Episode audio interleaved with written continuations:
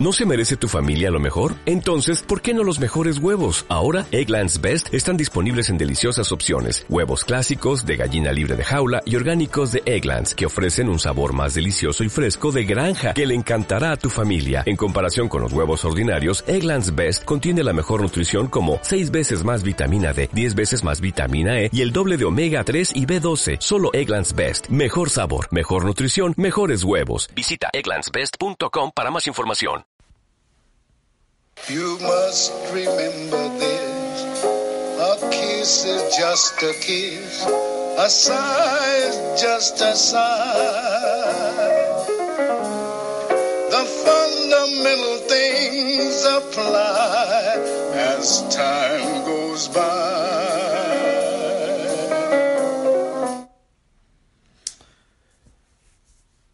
¿Y qué pasa si sobrevives?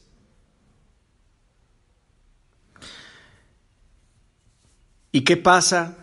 ¿Y qué sigue al día siguiente de que la alarma ha pasado?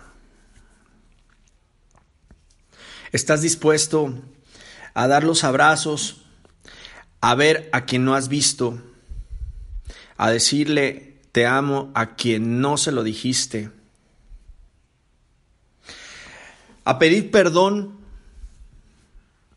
a quien seguramente en algún momento ofendimos, a caminar por donde solíamos caminar y que tanto nos gustaba, a comer en familia, a abrazar a todas aquellas personas que apreciamos, a ver nuestra película favorita a tener tiempo para escuchar un disco completo? Bienvenidos a su podcast Lo que funciona se hace todos los días. Mi nombre es Luis Ortiz, soy papá de Emiliano y Emanuel.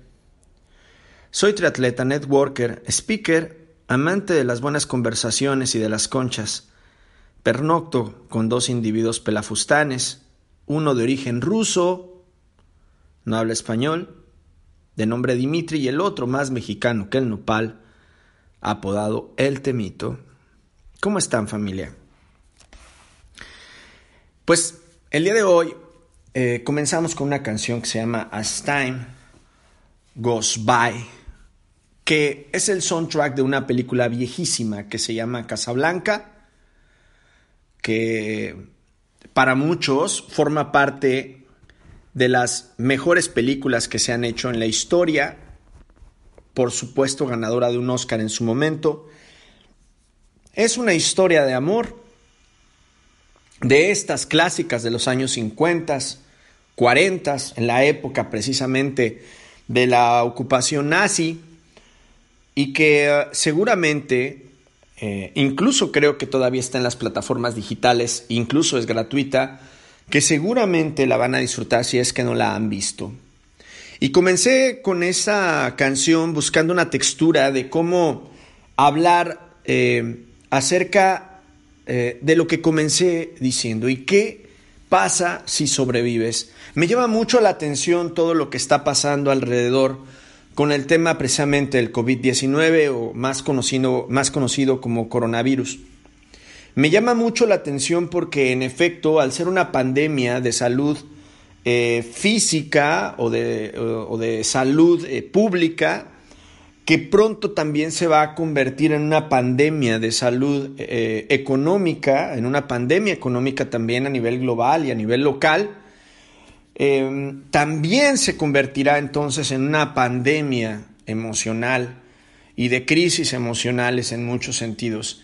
Y me llama mucho más la atención el pánico que genera, obviamente, porque de pronto nos acerca a algo que desconocemos, que nos genera una emoción que se llama miedo, para algunos, algunos otros paranoia incluso, porque finalmente es algo que no podemos controlar, que no vemos en sí mismo, o sea, como tal, vemos los resultados y vemos lo que está pasando, pero mi pregunta es, ¿y a qué le tenemos miedo?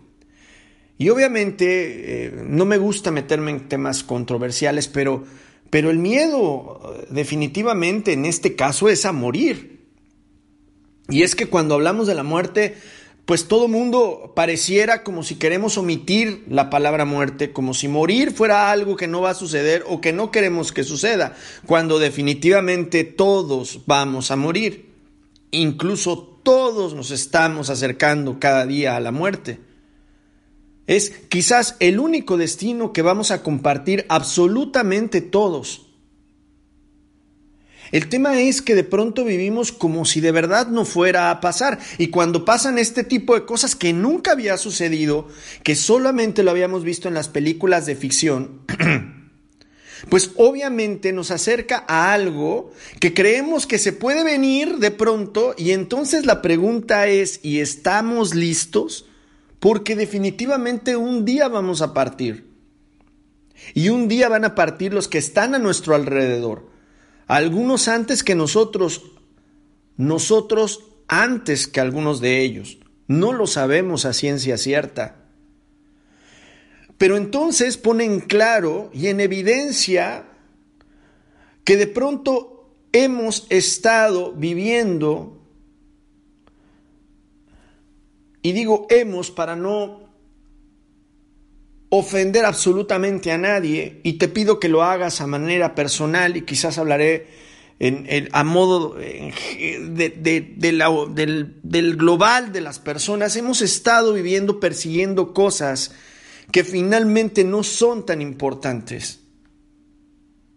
Nos hemos olvidado de las cosas básicas que nos hacen felices, porque cuando llega el miedo a morir, no estás pensando en el carro que no compraste, no estás pensando en el viaje que no hiciste, estás pensando en el miedo a perder a los tuyos, estás pensando en que nunca más vas a volver a ver a tu pareja, a tus hijos, a tus padres, estás pensando que si en algún momento cualquiera de estos que acabo de nombrar, o tus grandes amigos, o la gente que está a tu alrededor falta, ¿qué es lo que vamos a hacer? No queremos vivir el dolor de perder a nadie, pero vivimos como si estuvieran perdidos.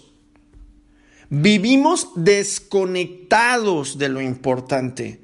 Vivimos buscando la manera de sobresalir entre los demás.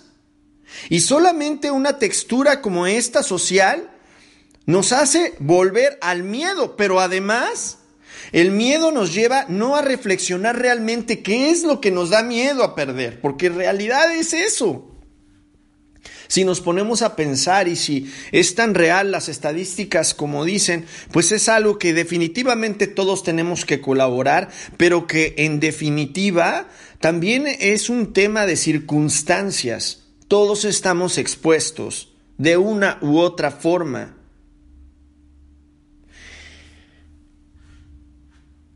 Y luego viene este tema que me ha llamado muchísimo la atención acerca de la famosa cuarentena o el aislamiento. Porque entonces viene la ambigüedad, o sea, es como, a ver, tenemos miedo a, no estar, a no volver a ver a los nuestros y de pronto te van a dar la oportunidad o nos van a dar la oportunidad, quizás la orden de estar con las personas que tenemos más cerca, al menos con los que vivimos.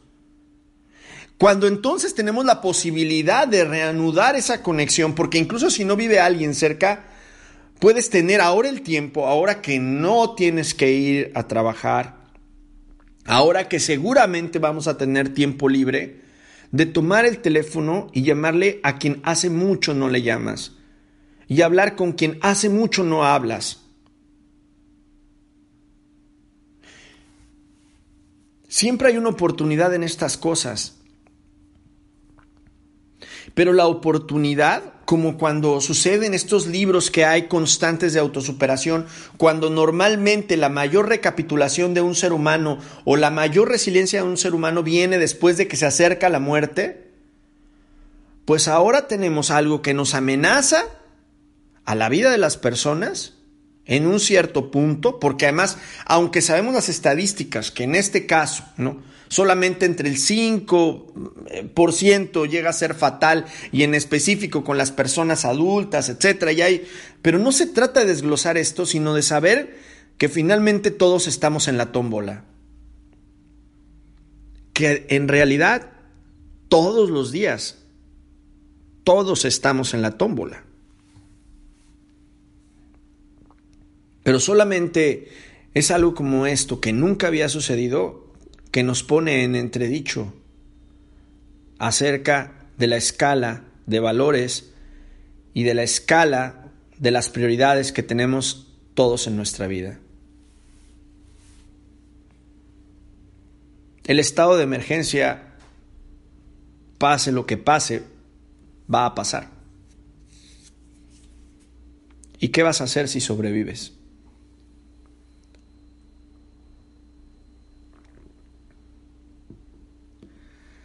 Vas a recuperar el tiempo perdido con las personas que amas.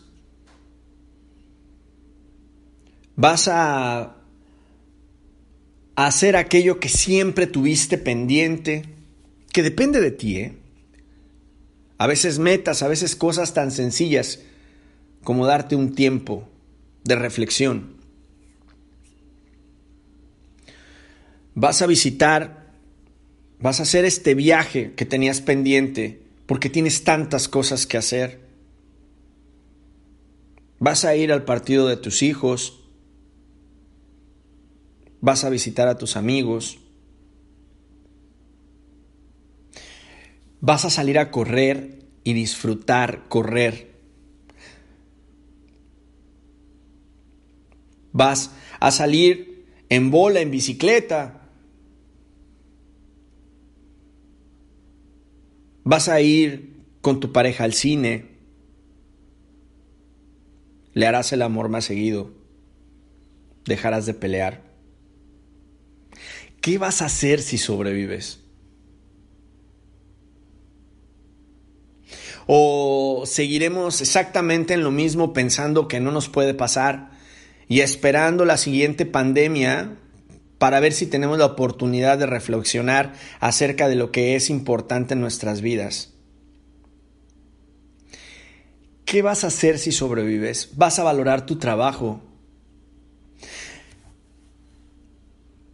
vas a ser más productivo, vamos a dejar de gastar en cosas superfluas,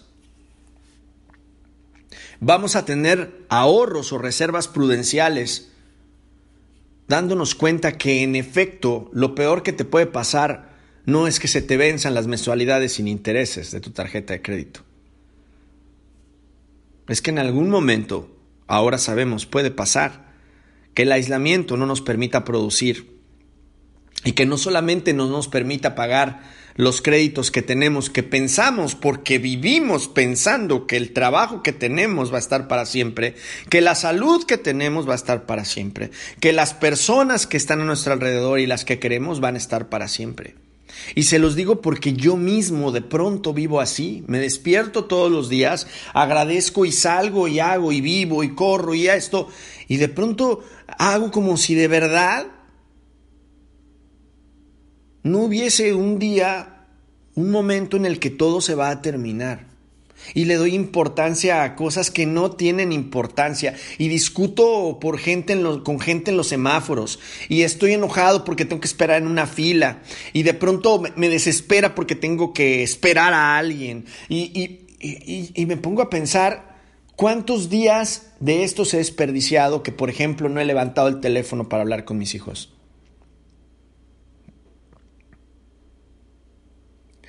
¿Cuántas veces, ahora además que hay que tomar distancia, no he abrazado a las personas que tanto aprecio? Ahí viene mi reflexión, familia. ¿Y qué pasa si sobrevives? ¿Vamos a seguir igual? ¿De qué nos va a servir esta experiencia? Para mí definitivamente eh, esto me lleva a una reflexión más allá eh, del tema de salud, que además, como ustedes sabrán, bueno, pocos saben, he, platicado poco acerca de que en diciembre mi padre eh, tuvo un problema cardíaco. Eh, mi papá estaba yo corriendo a las seis y media de la mañana y de pronto me marcó diciendo que se sentía mal. Lo platicaré después con calma. Total que prácticamente todo diciembre fue eh, pasando en hospitales. le pusieron por ahí dos extend y ahora vive aquí conmigo eh, desde ese momento, desde diciembre hasta el día de hoy, en recuperación después de, de estos eh, temas cardíacos, infartos que tuvo. Y además mi papá eh, y mi mamá, que ahora viven en este momento, viven conmigo, y tengo la fortuna de tenerlos aquí, se convierten en la población más vulnerable. Ahora mi papá, independientemente de lo que salvó, pues tiene todas las agraviantes de la población más vulnerable. Es una persona adulta con 73 años, es diabético, con problemas cardiovasculares e hipertensión. Y mi madre, pues una mujer también ya en la tercera edad, no digo su edad porque me revienta la cabeza, pero mi madre ya también parte de la, de la tercera edad y que definitivamente siempre está activa. Y la verdad es que me vino a la reflexión por primera vez el miedo a perderlos por algo que no puedo controlar y que obviamente tengo que tener cuidado. Y entonces, el tema es, Oye Luis, ¿y por qué no, en vez de estar a veces discutiendo con mi papá, que lo tengo aquí todos los días, no le digo lo importante que ha sido para mí? ¿Por qué no a mi mamá se lo he dicho constantemente? Más de lo que lo hago, porque lo hago con mi madre. Me puse a reflexionar acerca de este miedo que comencé a sentir de acuerdo a la paranoia de todo lo que hay a nivel social y en los medios y en las redes sociales. Y mi reflexión me llevaba a que yo he sido plenamente responsable de mucho de este miedo, porque cuando tú estás satisfecho al día con las personas como las has amado, como las has cuidado, con las cosas que has hecho personalmente en tu vida, tienes que estar listo en cualquier momento para poder partir, aun cuando tengas planeación acerca de proyectos, de cosas, debe de estar bien consciente, sin ser lastimero, de que en cualquier momento te puede decir, ni vivir como kamikaze tampoco, diciendo hoy es el último día y entonces, porque de pronto he escuchado estas frases de vive como si fuera tu último día. No, definitivamente nadie puede vivir todos los días como si tuviera conscientemente la idea de que es el último día.